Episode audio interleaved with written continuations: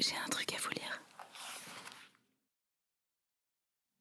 Il y a des gens avec qui on passe une grande partie de sa vie et qui ne vous apportent rien, qui ne vous éclairent pas, ne vous nourrissent pas, ne vous donnent pas d'élan.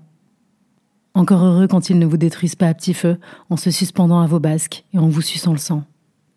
Et puis, il y a ceux que l'on croise, que l'on connaît à peine, qui vous disent un mot, une phrase, vous accordent une minute, une demi-heure, et changent le cours de votre vie. Vous n'attendiez rien d'eux, vous les connaissiez à peine. Vous vous êtes rendu léger, légère au rendez-vous, et découvrez qu'ils ont ouvert une porte en vous, déclenché un parachute, initié ce merveilleux mouvement qu'est le.